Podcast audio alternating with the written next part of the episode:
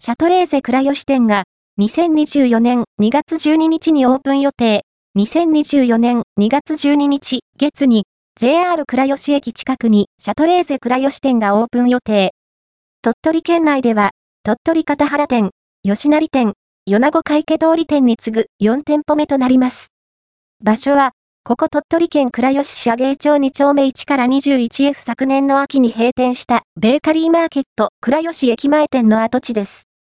シャトレーゼとは和洋生菓子、焼き菓子、アイスクリーム、パンなどの販売を中心に日本全国に600店舗、海外に100店舗を展開している企業。